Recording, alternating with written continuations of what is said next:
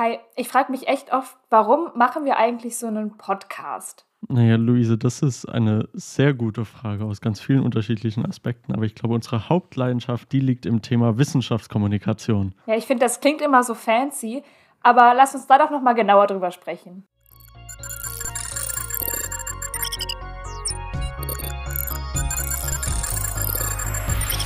Positiv korreliert.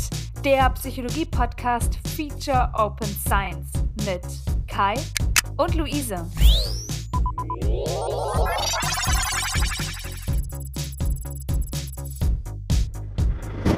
Und damit herzlich willkommen zur heutigen Folge unserer vierten Staffel zum Thema, wir haben es eben schon angesprochen, Wissenschaftskommunikation und mit zwei wunderbaren Gästen. Hallo Jan, hallo Laura und hallo Kai. Hi. Wollt ihr euch einmal ganz kurz vorstellen äh, und auch vielleicht in ein oder zwei Sätzen sagen, woran ihr so forscht? wenn ihr nicht gerade über Wissenschaftskommunikation sprecht. Vielleicht Laura, du zuerst. Ja, ich bin Laura, ähm, Laura König. Ich war die letzten drei Jahre Juniorprofessorin für Public Health Nutrition an der Uni Bayreuth, was so ein bisschen verschleiert, dass ich eigentlich Psychologin bin, ähm, genauer gesagt Gesundheitspsychologin. Und in den Bereich wird es mich jetzt auch nach dem Sommer wieder zurück. Ich werde Professur antreten an der Uni Wien in der Gesundheitspsychologie. Und ein Teil meiner Forschung ist tatsächlich auch Wissenschaftskommunikation, aber das ist zugegeben ein sehr kleiner Teil meiner Arbeit. Eigentlich beschäftige ich mich hauptsächlich mit der Frage, warum es uns häufig so schwer fällt, gesund zu essen und was wir vielleicht tun können als Individuum, aber auch als Gesellschaft in der Politik, um das Menschen ein bisschen einfacher zu machen, gesünder zu essen oder vielleicht in Zukunft auch ein bisschen nachhaltiger zu essen. Ich bin äh, Jan, Jan Grosius. Ich bin äh, seit dem letzten Wintersemester Professor für Emotion und Motivation an der Uni Greifswald. Und ich äh, mache Forschung vor allem zu Emotionen, die dann entstehen, wenn wir uns mit anderen vergleichen. Äh, ein paar Forschungsarbeiten zu Emotionen Neids zum Beispiel und bin da viel im Kontakt auch äh, mit JournalistInnen, weil die diese, diese Emotionen sehr interessiert. Ähm, aber warum ich und äh, warum die Laura, äh, warum wir hier sind bei euch, warum ihr uns gefragt habt, ist, dass wir, weil wir beim Inman-Magazin sind. Also wir haben auch noch neben unserer wissenschaftlichen Arbeit noch ein ähm, Wissenschaftskommunikationsprojekt, an dem wir beteiligt sind und wo wir äh, einen Teil unserer Zeit äh, investieren, um Wissenschaftskommunikation zu machen und zu fördern. Ja, vielen Dank euch beiden. Wir äh, freuen uns sehr, dass ihr beide dabei seid und das InMind-Magazin äh, werden wir natürlich auch in den Show Notes verlinken. Da können natürlich alle Zuhörende dann auch mal gerne reinhören. Genau, was wir am Anfang immer noch kurz machen, um unsere Gästinnen ein bisschen besser kennenzulernen, sind ein paar ganz kurze Fragen, die ihr gleich äh, knapp und kurz beantworten könnt. Die stelle ich gleich, das sind sozusagen Oder-Fragen und ihr guckt einfach aus dem Bauch heraus, was ihr dazu so denkt. It's game time. Seid ihr beiden eher Team Methodenteil oder Ergebnisteil? Laura überlegt. Fang mit dem Methodenteil oft an, den zu schreiben. Mir fällt schwer, aber ich glaube im Zweifelsfall doch auch Methodenteil. Dann vielleicht noch ein bisschen schwieriger Einleitung oder Diskussion. Bei mir ist es ziemlich sicher die Einleitung. Ich habe gerade mehrere Promovierende, die ich mitbetreue, die gerade alle an der Diskussion hängen und ich kann es super verstehen. Ja, die Einleitung ist, ist die große Kunst, die zu schreiben. Das ist äh, die, die, die Herausforderung, das gut zu machen. Unglaublich viel wichtiger in meinen Augen. Dann noch eine letzte Frage. Lieber Social Media oder lieber einen Blog-Eintrag? In der Wissenschaftskommunikation glaube ich bei mir mittlerweile Social ja. Media. Da weiß ich auch gar nicht so richtig, wie ich darauf antworten soll. Ich habe viel Social Media gemacht für InMind in den letzten Jahren. Sehr, sehr, sehr, sehr viel. Vielleicht schreibe ich mal lieber wieder einen Blog-Eintrag, nachdem wie es bei Twitter so letzten Monat. Sehr schön. Äh, und dann haben wir beide für euch noch einen Satz, den ihr gerne beenden könnt. Äh, fangen wir auch wieder mit dir an, Laura. Du sagst, für mich ist Open Science Punkt, Punkt, Punkt. Ein zentraler Bestandteil meiner Arbeit kurz und knackig. Ich mag das sehr gerne. Sehr schöne Antwort. Und Jan, noch für dich. Ich kommuniziere Wissenschaft, weil. Punkt, Punkt, Punkt. Das Spaß macht. Schön. Sehr schön. Danke euch. Damit haben wir euch jetzt ja schon mal ein bisschen besser kennengelernt. Und ich würde sagen, jetzt steigen wir erstmal ein ins Thema. Wir haben jetzt schon oft das Wort Wissenschaftskommunikation in den Raum geworfen. Aber vielleicht erstmal die Frage an euch: Was ist denn Wissenschaftskommunikation? Das ist tatsächlich gar nicht so einfach zu beantworten, würde ich sagen. Es gibt unterschiedliche Definitionen dieses Begriffs. Es gibt auch ein ganzes Forschungsfeld Wissenschaftskommunikation. Je nachdem, wen man fragt, bekommt man da unterschiedliche Antworten. Ich persönlich bin ein großer Fan der sehr breiten generellen Definition von Wissenschaftskommunikation, nämlich dass Wissenschaftskommunikation jegliche Form der Kommunikation wissenschaftlicher Methoden oder Ergebnisse ist. Und das schließt letztendlich auch das ein, was WissenschaftlerInnen meistens machen, nämlich zum Beispiel das Publizieren von wissenschaftlichen Fachartikeln oder auch Vorträge auf Konferenzen zu halten. Diese Definition ist aber nicht unbedingt das, woran würde ich mal sagen, sowohl ein Großteil der wissenschaftlichen Community denkt, als auch an leitenden Publikum denkt.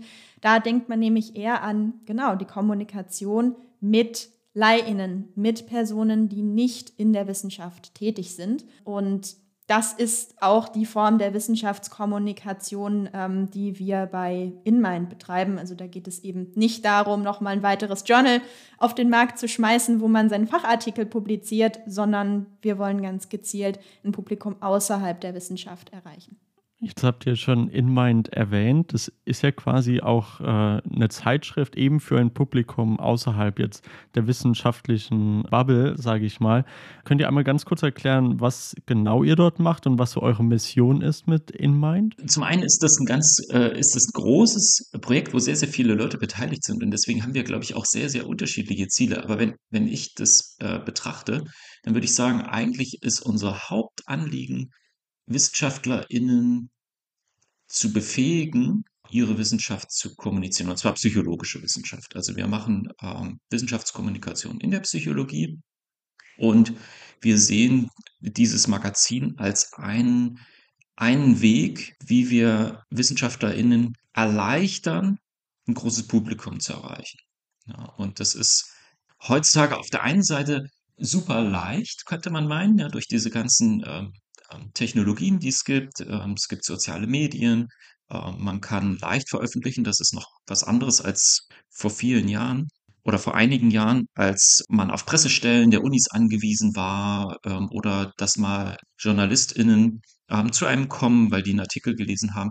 Was InMind fördert, ist diese direkte Wissenschaftskommunikation durch WissenschaftlerInnen selbst. Und wir wollen also zum einen so einen Kanal zur Verfügung stellen, sodass das nicht so schwierig ist und aber auch es erleichtern, das zu machen, ja, und mit einer, mit einer Qualitätskontrolle auch. Also das ist vielleicht auch was, worüber wir nochmal ähm, mhm. sprechen können ähm, nachher. Also bei Inland gibt es ähm, bei vielen Formaten Peer Review und wir machen Workshops für Wissenschaftskommunikation, sodass wir auf unterschiedlichen Ebenen WissenschaftlerInnen dazu befähigen, auch um das zu machen, ja, sodass sie nicht alleine sich ein, ein großes Publikum erstmal aufbauen müssen, alleine das lernen müssen, sondern dass es in unterschiedlichen Formaten textbasiert bei uns in der Hauptsache äh, einen Weg gibt, zu, mit einem großen Publikum zu kommunizieren. Ich glaube, das waren so ein paar wichtige Sachen, Laura. Ich weiß nicht, wie, wie deine Sicht darauf ist. Was denkst du? Ja, also ich bin ja noch nicht ganz so lange bei InMind dabei wie Jan. Ähm, ich würde mal sagen, ich bin vielleicht so ein bisschen die, die ja, ist wahrscheinlich schon die dritte Generation, oder? Ja. An, an InMind-HerausgeberInnen würde das aber eigentlich alles genauso unterschreiben. Auch gerade diese Vielfalt hat auch dazu geführt, dass ich äh, immer mehr ins InMind-Universum eingetaucht bin. Ich habe auch angefangen, habe selber an einem InMind-Workshop erstmal teilgenommen äh, vor vielen Jahren, habe dann eben auch das genutzt, um über Forschung, die mich bewegt, zu sprechen. Also es ist auch nicht unbedingt die eigene Forschung, über die man da schreibt. Ich nutze es auch sehr gerne, um mich in Gebiete einzulesen oder mal mir ein Paper genauer anzugucken, was schon jetzt irgendwas in meinem Fall mit der Gesundheitspsychologie zu tun hat, aber eben nicht meine eigene Forschung ist, um da auch irgendwie so ein bisschen noch einen weiteren Zweck vielleicht auch zu haben, dieses Paper zu lesen. Aber mittlerweile ist so das, was mir auch wichtig ist, an in meinen eben diese dieses Plattform bieten und auch für NachwuchswissenschaftlerInnen eine Anlaufstelle zu sein und ähm, ihnen eben die Möglichkeit zu geben, mit mittlerweile doch schon einem recht ordentlichen Publikum in Kontakt zu treten. Mhm. Ich finde es ganz spannend, das so von euch nochmals von einer wissenschaftlicheren Seite sozusagen zu hören, weil wir nämlich tatsächlich so als Sneak Peek ähm, für unsere andere Staffel mit jemandem aus einer Redaktion von einem Social Media Konzern sozusagen auch genau über das Thema gesprochen haben. Und das wäre so ein bisschen die andere Seite. Aber für uns wäre es jetzt natürlich spannend, nochmal auch zu gucken, wie ist es denn von wissenschaftlicher Seite? Wie seht ihr das, die aus der Wissenschaft kommt, die über eure und oder anderen Forschungsrichtungen sozusagen sprechen möchtet? Wie seht ihr das denn von journalistischen Seite? Was meint ihr, was könnten vielleicht JournalistInnen besser machen, wenn es um so das Thema Wissenschaftskommunikation geht? Ich glaube, im Journalismus gibt es eine sehr große Bandbreite an, an Qualität generell, aber das betrifft natürlich auch den Wissenschaftsjournalismus. Und ich finde, es gibt sehr viele erstklassige Beispiele für Wissenschaftsjournalismus, wo ich sagen würde, die das, das sind meine Vorbilder in dem Bereich, die, die müssen nichts besser machen. Ich denke, viele äh, kennen Mighty Nguyen Kim, ähm, die ja mittlerweile auch ihre eigene Fernsehshow hat und ich wirklich finde, das ist, das ist 1A und ich nutze ihre Videos, ihre Fernsehauftritte extrem gerne als Beispiele, um wirklich zu zeigen, so ist das extrem gut, weil sie es schafft, das Ganze mit Witz, aber gleichzeitig einer unglaublichen fachlichen Tiefe zu beleuchten, sich in ganz viele verschiedene Themenfelder da einzuarbeiten und es wirklich ganz, ganz toll aufbereitet ist und das Wissenschaft wirklich, wirklich Spaß macht, wirklich cool ist. Ähm, und das finde ich sehr beeindruckend. Es gibt aber leider auch Wissenschaftsjournalismus, der das nicht so gut macht und schwierig wird es in meinen Augen vor allem dann, wenn nicht so genau hingeguckt wird und dann mal schnell eine reißerische Schlagzeile aus einer Studie gemacht wird, eigentlich nur um Klicks zu generieren, weil da irgendwie so ein bisschen die Wissenschaft dann hinten runterfällt. Und ich glaube, da bin ich, die eben auch im Gesundheitsbereich ähm, unterwegs ist, da sehe ich natürlich irgendwie häufig schlechte Beispiele und denke mir natürlich, das hat halt auch einfach potenziell Auswirkungen auf das Leben von Menschen wenn die dann eine Schlagzeile lesen, dass äh, dieses und jene Lebensmittel ihnen dabei helfen wird, äh, die Pfunde purzeln zu lassen. Und dann glauben Leute das und machen das und sind hinterher total verzweifelt, haben im schlimmsten Fall noch weiter zugenommen in, in der ganzen Geschichte, fühlen sich noch schlechter mit ihrem Körper. Und letztendlich war das aber nur eine vielleicht absichtlich, vielleicht auch unabsichtlich übertriebene reißerische Überschrift und ein entsprechender Zeitungsartikel oder Instagram-Beitrag. Und ich glaube, zumindest manchen JournalistInnen würde es wahrscheinlich doch ganz gut tun, nochmal zu reflektieren, was für Auswirkungen hat meine Kommunikation nicht nur auf meine Klickzahlen, sondern auch auf das Leben, das Wohlbefinden, den Gefühlszustand der LeserInnen. Ganz genau. Und äh, wie du es ja auch schon sagst, äh, quasi wissenschaftliche Arbeit wird häufig erstmal so ein Vorsprung im, im Glauben oder im Vertrauen geschenkt, weil man sagt, okay, es ist eben wissenschaftliche Arbeit. Jan, du meintest jetzt vorhin aber schon äh, Stichpunkt äh, Qualitätskontrolle. In einem wissenschaftlichen Paper zum Beispiel gibt es dann Peer Review. Wie sieht das denn jetzt bei InMind aus? Habt ihr da auch ein Peer Review oder wie stellt ihr sicher, dass die journalistische Seite, wie Wissenschaft bei euch kommuniziert wird, eine hohe Qualität hat? Also das ist ein, eine Besonderheit von uns oder eine, eine Ausgangsidee war, ja, wie, wie Psychologie manchmal präsentiert wird in den Medien, äh, was entgegenzusetzen und dann eher mit so einem wissenschaftlichen äh, Ansatz heranzugehen. Und ein Aspekt, der dann aus diesem wissenschaftlichen Publikationssystem ähm, übernommen wurde, war, also zur, zur Gründungszeit von, äh, von InMind eben schon, dass wir ähm, Qualitätsmechanismus, äh, Qualitätskontrollmechanismus eingeführt ähm, haben und das ist eben der des in der Wissenschaft üblichen Peer Reviews. Also das ist ein bisschen unterschiedlich äh, nach Formaten. Wir haben ein Langformat, das ist, nennen, nennen wir äh, Magazinartikel, ähm, das sind längere ähm, Überblicksartikel und die gehen in, in ein Gutachtenverfahren rein. Das heißt, die AutorInnen reichen Artikel, einen Artikel, einen Beitrag bei uns ein und wir schicken den raus an mindestens zwei GutachterInnen. Und ähm, das ist dann mindestens ein, ein Experte, eine Expertin aus dem Fach, die sich also auskennt mit diesem Themenbereich. Und im Unterschied zu, zu ähm, dem Peer-Review-Prozess in der Wissenschaft machen wir das so, dass dann der zweite Gutachter, äh, die zweite Gutachterin eine Person ist, die dann auch nochmal speziell auf das Sprachliche achtet und ähm, dass, dass der Artikel verständlich ist, weil das natürlich unsere AutorInnen sind keine ähm, JournalistInnen. Das ist für die natürlich nochmal eine andere Herausforderung, ähm, so zu schreiben, dass das, ähm, das verständlich ist. Und so versuchen wir, ähm, die Artikel in, in ein inhaltlich und ähm, von der Gestaltung her in ein Format zu bringen, das also zum einen diesen wissenschaftlichen Qualitätsstandards genügt, aber auf der anderen Seite auch gut lesbar ist und, und interessant ist. Und das äh, machen wir bei fast allen, äh, also bei diesen Magazinbeiträgen machen wir das auf jeden Fall. Und dann bei anderen Formen der, der Beiträge haben wir ein internes Review. Ähm, also das ist auch eine Art äh, Peer Review, wo halt bei uns Leute aus dem Team nochmal auf die Beiträge draufschauen, um ähm, auch da eine Qualitätskontrolle ähm, zu haben. Gerade so Stichwörter wie Peer Review und so eine Transparenz, die ihr schafft, um eben Qualitätsstandards zu halten, erinnern natürlich viele an Dinge, die wir bis jetzt auch schon im Podcast besprochen haben, wenn es eben immer um Grundsätze und Prinzipien der Open Science geht. Und äh, ihr habt eben schon, wir haben eben schon kurz darüber gesprochen, dass Open Science natürlich auch Teil eurer Arbeit ist. Was würdet ihr denn sagen, was macht ihr denn bei InMind, was so in diese Open Science Richtung geht, die wir bis jetzt eigentlich nur aus so diesem ganz klassischen Forschungskontext kennengelernt haben?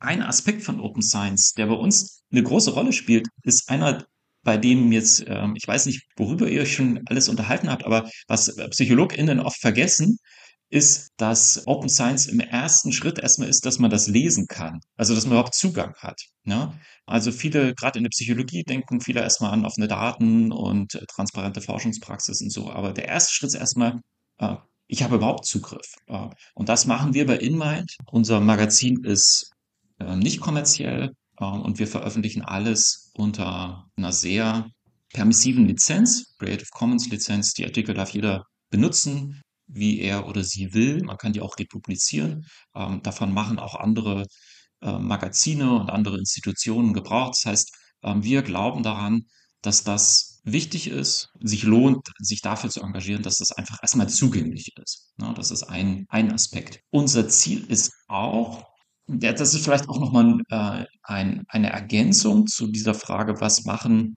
äh, Journalistinnen, äh, wie machen die Wissenschaftskommunikation in der Psychologie? Vom Inhaltlichen her auch so, wir wollen auch für Themen da sein, die sonst vielleicht nicht so einfach hätten, in ähm, irgendwo reinzukommen. Ja, und wir glauben, dass das auch, auch da eigentlich Sachen, die jetzt vermeintliche Nischenthemen sind, dass die auch eben ein interessiertes Publikum finden. Und wir haben auch Daten dazu, die, ähm, die das zeigen. Auch das ist eben ein Aspekt von offener Wissenschaft. Also wir sind, wir versuchen da inhaltlich auch nicht so Gatekeeper zu sein, sondern das ist das, was sagen wir, wenn WissenschaftlerInnen denken, das kann man kommunizieren, das kann man aufbereiten auf eine Weise, dass das, das interessant ist, dann lassen wir die auch loslaufen. Wir haben also eine große, große Bandbreite an, an Themen. Manche von denen sind vielleicht welche, wo man denkt, okay, das ist, sind klassische Themen für die Psychologie, aber andere sind eben auch auf einem, auf einem sehr hohen Detailgrad. Ne? Und äh, auch die werden gelesen bei uns. Das sind, ähm, also das ist erstmal so der, der, der Grundaspekt. Und Teil von unserer Mission ist auch zu, ähm, ja, zu vermitteln, wie funktioniert Psychologie eigentlich als Wissenschaft. Und, das, und dazu gehören auch äh, diese Prinzipien von, äh, von offener Wissenschaft. Das heißt, wir wollen fördern eigentlich, dass äh, unsere LeserInnen verstehen, wo die Grenzen sind, äh, zum Beispiel von psychologischer Forschung, was die Methoden sind und wo es auch Herausforderungen in unserem Feld gibt. Ne? Und auch dazu haben wir in den letzten Jahren also immer wieder Beiträge gehabt, die sich also zum Beispiel auch mit der Replikationskrise beschäftigt haben oder mit anderen Fragen, ja, die man so unter diesem Begriff ähm, offener Wissenschaft fasst. Und, und da sprichst du jetzt was an, worüber ich mir persönlich sehr viel Gedanken mache, weil Luise und ich haben ja an sich mit dem Podcast erstmal eine sehr ähnliche Mission und wir wollen quasi Leute so ein bisschen näher bringen, wie funktioniert Forschung, wie funktioniert Psychologie. Und dann jetzt in dieser Staffel zu Open Science sprechen wir eigentlich die ganze Zeit darüber, wie schlecht Forschung manchmal auch funktioniert. In, in ganz vielen Folgen sprechen wir dann über P-Hacking, über irgendwelche anderen Questional Research Practices, über die Replikationskrise allgemein. Meine Angst häufig ist, dass man Leuten damit so ein bisschen das Gefühl gibt, oh, wir sollten gar keinen Glauben mehr in die Wissenschaft haben und das Ganze so ein bisschen aufgeben. Ähm, wie, wie steht ihr denn dazu? Können wir mit Open Science irgendwie das, äh, den Vertrauen in die Wissenschaft stärken oder schaden wir das, wenn wir das zu sehr in die Öffentlichkeit tragen? Die Wissenschaftskommunikationsforschung sagt dazu, it depends. Die klassische Antwort äh, jeglicher psychologischer Forschung. Auch das ist natürlich eine Frage, die eben ähm, vor allem in den letzten Jahren auch die Wissenschaftskommunikationsforschung umtreibt. Wahrscheinlich mit ganz genau diesem Hintergedanken, den du gerade angesprochen hast. So schaden wir damit der Wissenschaft, wenn wir auf Fehler hinweisen, wenn wir zeigen, dass sich vielleicht auch Erkenntnisse ändern, was ja jetzt zugegebenermaßen eigentlich in der Wissenschaft ganz normal ist. Wir wissen das aber andere Personen wissen das vielleicht nicht. Das hat man während der Pandemie ja auch deutlich gesehen, dass es da doch recht eingeschränktes Verständnis dafür gab, dass sich Wissen vielleicht auch mal weiterentwickelt. Und das muss ja alles gar nicht unbedingt mit äh, bewusstem Fehlverhalten oder Fehlverhalten generell zu tun haben, sondern das ist auch ein Stück weit einfach Teil des wissenschaftlichen Prozesses und letztendlich machen wir Aussagen über Wahrscheinlichkeiten. Wir machen keine deterministischen Aussagen in der Wissenschaft und auch das weiß man außerhalb der wissenschaftlichen Bubble halt oft auch einfach nicht. Tatsächlich haben auch mehrere Personen im in mein Team beziehungsweise Personen, mit denen wir in verschiedenen Projekten zusammenarbeiten, auch ganz konkret diese Frage untersucht und die sind interessanterweise auch wirklich zu unterschiedlichen Ergebnissen gekommen. Auf der einen Seite stehen Befunde, dass Personen, wenn sie dann zum Beispiel über die ähm, bis große Replikationsprojekte in der Psychologie hören, dem hören, dass nur 60 Prozent der Studien repliziert werden konnten. Ähm, und wenn die dann gefragt werden, wie ist denn euer Vertrauen in die Wissenschaft, dann geht das Vertrauen runter. Ähm, das ist natürlich auf der einen Seite keine schöne Nachricht. Auf der anderen Seite muss man ja aber auch sagen, die Leute haben doch damit auch irgendwie recht. Also es wäre doch irgendwie komisch, wenn ich denen erzählen würde, dass es Dinge gibt, die falsch laufen. Und die denken sich dann, ach ja, egal, Wissenschaft ist ja immer klasse. Eigentlich würden wir das ja gar nicht wollen, oder? Ja. Ähm, wir wollen ja auch, dass Menschen irgendwie in der Lage sind, vielleicht auch gute von schlechter Wissenschaft zu unterscheiden oder da zumindest irgendwie einen Unterschied machen, wenn wir ihnen sagen, die Studie hat eben mehr Hand und Fuß als eine andere Studie zum Beispiel. Eine andere Forschungslinie, ein anderes äh, WissenschaftlerInnen-Team hat sich ähm, eher so mit der Personenperspektive auseinandergesetzt und hat sich angeschaut, wie werden denn eigentlich WissenschaftlerInnen wahrgenommen, wenn die zum Beispiel sagen, sie haben jetzt eben im Rahmen der Replikationskrise in der Psychologie ihre Forschungspraktiken angepasst, sie machen jetzt Dinge vielleicht anders, sie sind sich vielleicht auch bewusst, dass sie in der Vergangenheit nicht immer alles so gemacht haben, wie man das hätte machen sollen.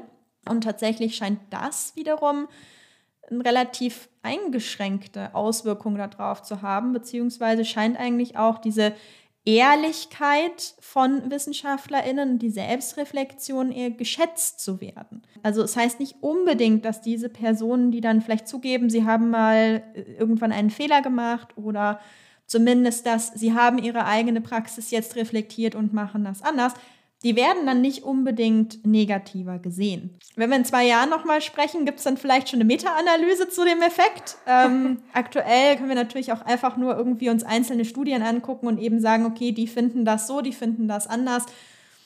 Wie es jetzt wirklich ist, wissen wir nicht und wahrscheinlich ist das auch tatsächlich recht, äh, recht nuanciert je nachdem, wie genau über den Sachverhalt gesprochen wird, je nachdem, was genau passiert ist, ähm, eben schon dieses bewusstes versus unbewusstes Fehlverhalten kann, denke ich mal, eine große Rolle spielen, wird da die Reaktion auch anders ausfallen.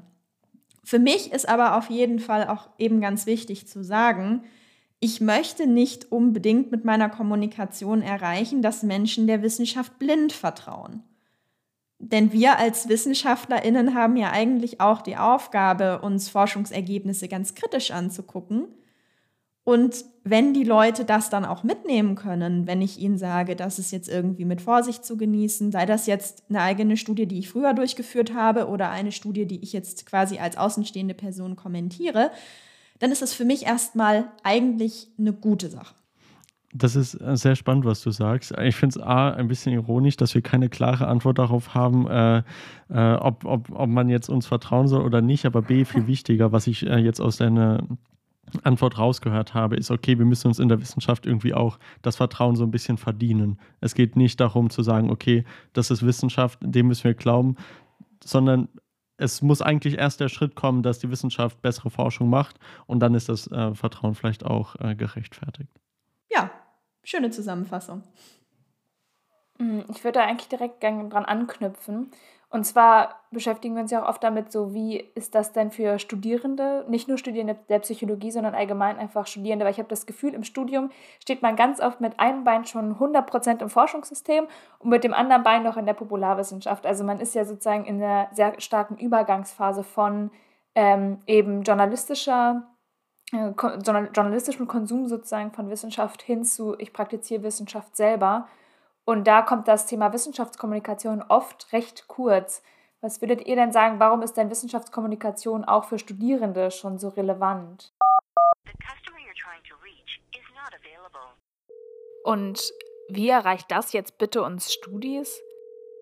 Wir sehen bei InMind ganz klar, dass unsere Wissenschaftskommunikationsaktivität auch durchaus ein Einstieg sein kann für Studierende in die Wissenschaft oder sich überhaupt für ein Fach zu begeistern oder für eine bestimmte Ausrichtung innerhalb des Fachs zu begeistern. Also wir sehen tatsächlich viel, dass viele unserer Leserinnen auch Psychologie studieren und die sich dann so auch einfach noch mal ein bisschen mehr mit dem Fach auseinandersetzen können. Also es ist quasi so die, die Perspektive, was für eine Art von Wissenschaftskommunikation wird denn quasi konsumiert. Auf der anderen Seite, also ich unterrichte auch Wissenschaftskommunikation, ähm, zum Beispiel jetzt auch in den letzten Jahren in Bayreuth in verschiedenen Masterstudiengängen. Und ich finde das auch unglaublich wichtig, weil es den Studierenden ganz viel lehrt, was sie hinterher in ganz unterschiedlichen Teilbereichen anwenden können. Es werden nicht alle unsere Studierenden später Wissenschaftlerinnen werden, es werden nicht alle Professorinnen werden, aber es werden doch sehr viele in irgendwelchen Bereichen landen, wo man durchaus mal Wissenschaft rezipieren sollte, idealerweise. Und dann kommen natürlich auch solche Dinge wie, ich weiß, ich muss genau hinschauen, zum Beispiel auf die Methodik. Ähm, ich muss aufpassen, dass ich Dinge nicht übertreibe. Ähm, ich muss mir ein bisschen Gedanken machen, was löse ich denn jetzt eigentlich aus, wenn ich so oder so über eine Studie ähm, spreche oder über einen Befund spreche. Und ein Seminar Wissenschaftskommunikation lehrt einen ganz genau diese Dinge. Und das ist auch das Feedback, was ich immer wieder bekomme. Ja, ich habe jetzt zum ersten Mal irgendwie darüber nachgedacht, dass es vielleicht qualitativ hochwertigere und nicht ganz so hochwertige Studien gibt oder vielleicht auch Journals gibt, Stichwort Predatory Journals. Ähm, bin dann doch immer wieder überrascht, dass ähm, teilweise die Studierenden bei mir dann auch zum ersten Mal eben davon hören, dass nicht überall, wo Wissenschaft draufsteht, auch wirklich hochqualitative Wissenschaft drin ist. Und wenn ich das schaffe, das erstmal zu vermitteln, diese Fähigkeit, Wissenschaft kritisch zu rezipieren, dann finde ich, habe ich schon unglaublich viel erreicht. Und dann haben wir eigentlich noch gar nicht über den ganzen Aspekt des Schreibens und Zielgruppenorientierung sich Gedanken machen, wie verpacke ich das jetzt so, dass es für mein Gegenüber interessant wird, verständlich wird gesprochen, was natürlich auch in unglaublich vielen Teilbereichen unserer beruflichen Tätigkeit äh, später wichtig ist. Und das kann man in der Industrie genauso einsetzen wie später, wenn ich als Doktorand in mein erstes Paper schreibe. Ja, wir sind schon fast am Ende der Folge. Äh, wir haben am Ende immer noch eine Kategorie, den Tip-Top-Top-Tipp. Und äh, wir hatten, oder Luisa hatte ja vorhin gefragt, quasi so von der journalistischen Seite, was könnte man vielleicht besser machen? Oder was könnte man sich wünschen, äh, dass JournalistInnen verbessern, wenn sie Wissenschaft kommunizieren? Und als letzte Frage haben wir gedacht, vielleicht könnt ihr beide noch so ein oder zwei Tipps mitgeben für Leute, die entweder Psychologie studieren oder andere Studiengänge studieren oder Leute, die schon mit einem oder beiden Beinen in der Wissenschaft drinstecken. Was würdet ihr euch denn wünschen, was die Wissenschaft selbst noch bei der Wissenschaftskommunikation verbessern würde? Top Tier. Willst du anfangen, Jan? Ja, wir werden das, wir machen das natürlich in diesen ähm, Schreibworkshops, äh, die wir ähm, und Wissenschaftskommunikationsworkshops ähm, ganz viel und werden ganz viel gefragt und debattieren mit unseren TeilnehmerInnen darüber, was, wie, wie man das besser machen kann. Das erste, was ich auch da immer sage und was ich heute auch wieder sagen werde, ich freue mich, wenn ihr es überhaupt macht. Fangt an, es zu machen. Es lohnt sich, probiert es aus. Es gibt unglaublich viele Formen, äh, wie man das machen kann. Und das ist jetzt natürlich ein bisschen gebiased, weil ich äh, hier beim Inman-Magazin auch tätig bin und mich über Beiträge freue, die spontan eingereicht werden. Aber ich glaube, wir äh, PsychologInnen wir könnten uns noch mehr trauen und wir könnten noch mehr unsere Wissenschaft präsentieren, erklären ähm, und zeigen, warum das interessant und wichtig ist. Ja, und deswegen ist mein Tipp, macht einfach mal. Sehr schön. Wie sieht es bei dir aus, Laura? Ich kann mich dem eigentlich nur in allen Punkten anschließen. Mir fällt tatsächlich auch gar keine Ergänzung mehr ein. Ich kann es nur noch unterstreichen. Probiert euch einfach aus. Und es ist auch total okay, wenn was mal nicht klappt. Ich persönlich bin ein großer Fan von Wissenschaftsaccounts auf Instagram. Ich konsumiere das extrem gerne, habe aber einfach gemerkt, für meine eigene Forschung funktioniert das einfach nicht, weil ich viel Online-Studien mache. Ich lege jetzt halt niemanden ins MRT oder so oder habe irgendwelche schönen Zellquerschnitte. Dementsprechend ist meine Forschung einfach nicht so gut visuell zu kommunizieren, was super schade ist. Aber ich habe es ausprobiert, ich habe viel dabei gelernt und nehme das dann wieder in andere Projekte mit, weil es jetzt zum Beispiel für mich ist eben eher textbasierte Form, also auch das Schreiben zum Beispiel, das bessere Format, weil das einfach mehr hergibt für meine Forschung. Das hätte ich aber nicht unbedingt gewusst, wenn ich das nicht einfach mal ausprobiert hätte. Und so sehr tut das auf die Nase fallen dann da auch nicht weh. Sehr schön. Luise, was nimmst du denn heute aus der Folge noch mit? Vielleicht gehe ich so auf die andere Perspektive auf euch zu und sage, konsumiert es auch mehr. Weil ich habe das Gefühl, es gibt sehr viele Angebote schon. Und wenn man mit einem kritischen Auge draufschaut, dann kann man, glaube ich, ganz gut schon so raus Bauch fühlen, ob das ein Angebot ist, ähm, wo Leute hinterstehen, die sich da viel Mühe gegeben haben, die ein gutes Know-how haben und sich eben auch wirklich mit dem Thema beschäftigt haben. Und dann ist es natürlich ein super Angebot, das zu konsumieren und gar nicht nur, ähm, um vielleicht eine Hausarbeit vorzubereiten, sondern eben auch, wenn man es einfach mal so spannend findet, sich da einzulesen, vielleicht auch in Fachbereiche, die nicht meinem persönlichen Schwerpunkt entsprechen. Kai, wie sieht es bei dir aus? Was nimmst du so mit? Hm, ich muss weiter noch an das denken, was Jan vorhin meinte, als ich gefragt hatte, warum eigentlich Open Science und Wissenschaftskommunikation, wie hängt das zusammen? Äh, quasi der Satz, ja, Open Science ist auch erstmal, dass man es überhaupt lesen kann. Äh, weil das ist tatsächlich ein Aspekt, in dem wir jetzt in, in der Open Science Staffel noch gar nicht gesprochen haben. Und auch wenn vielleicht Open Access mal gefallen ist, dann war das eher in dem Sinne, dass ich meinen Datensatz darin auch irgendwie auf einem OSF oder so hochlade. Aber es geht eben noch viel weiter. Es geht quasi darum, ähm, Wissenschaft überhaupt zugänglich zu machen. Äh, uns in Deutschland, in Europa, aber auch auf der ganzen Welt. Das ist eben noch ein ganz äh, weiterer Bestandteil. Und, und dann als letztes denke ich, dass eben so Plattformen wie jetzt zum Beispiel auch InMind äh, sehr sinnvoll sind, um auch so ein besseres Verständnis zu bekommen, während ich Psychologie studiere, danach, aber auch sogar davor, bevor man überhaupt das äh, Psychologiestudium anfängt. Bei mir war das nämlich immer so, dass ich auch so ein bisschen gedacht habe, ja, da lerne ich dann die zehn Tipps, wie ich meine Körpersprache verbessern kann. Oder, äh, oder irgendwie, äh, das sind die vier Lerntypen, visuell und auditiv. Und äh, äh, passend dazu habe ich vorhin noch einen Artikel gefunden, dass es einen neuen Artikel im, in meinem Magazin dazu gibt, warum das mit den Lerntypen sich vielleicht nicht so halten lässt. Deswegen können wir vielleicht damit äh, die Folge beenden, quasi mit der Empfehlung, sich mal dort ein bisschen durchzuklicken. Vielen Dank äh, euch beiden, dass ihr heute bei der Folge dabei wart. Danke für die Einladung. Ja, danke an euch. Und bevor ich dann ein letztes Mal an dich abgebe, Kai, danke auch, dass ihr die allerletzte Folge von Positiv korreliert Feature Open Science mit uns gestaltet habt. Denn tatsächlich, ja, war das jetzt schon unsere letzte Folge der Staffel 4 dieser Open Science Staffel. Und Wissenschaftskommunikation schließt dieses Thema einfach ganz toll ab, weil das ist das, was wir die ganze Staffel über versucht haben zu meistern. Deswegen vielen lieben Dank erstmal an die Hörenden, dass ihr euch bis hierhin die Zeit genommen habt und uns begleitet habt. Und wir hoffen natürlich, ihr habt ein bisschen was mitgenommen. Und nochmal vielen lieben Dank an unseren Kooperationspartner, also die Open Science AG der Psyphaco. Ohne euch wäre das auf jeden Fall nicht die Staffel geworden, die sie jetzt im Endeffekt geworden ist. Denn wir haben einfach ganz, ganz tolle GästInnen gehabt, die mit uns gemeinsam äh, Open Science ein bisschen beleuchtet haben. Von daher vielen lieben Dank nochmal an alle GästInnen, die uns begleitet haben. Das war jetzt eine große Dankesrede. Kai, dann gebe ich doch wieder ab an dich und du kannst gerne die Folge ausklingen lassen. Sehr gerne. Äh, empfehlt uns gerne weiter auf, wo auch immer ihr uns zuhört. Äh, gebt uns gerne Bewertungen. Schaut gerne mal bei Instagram vorbei.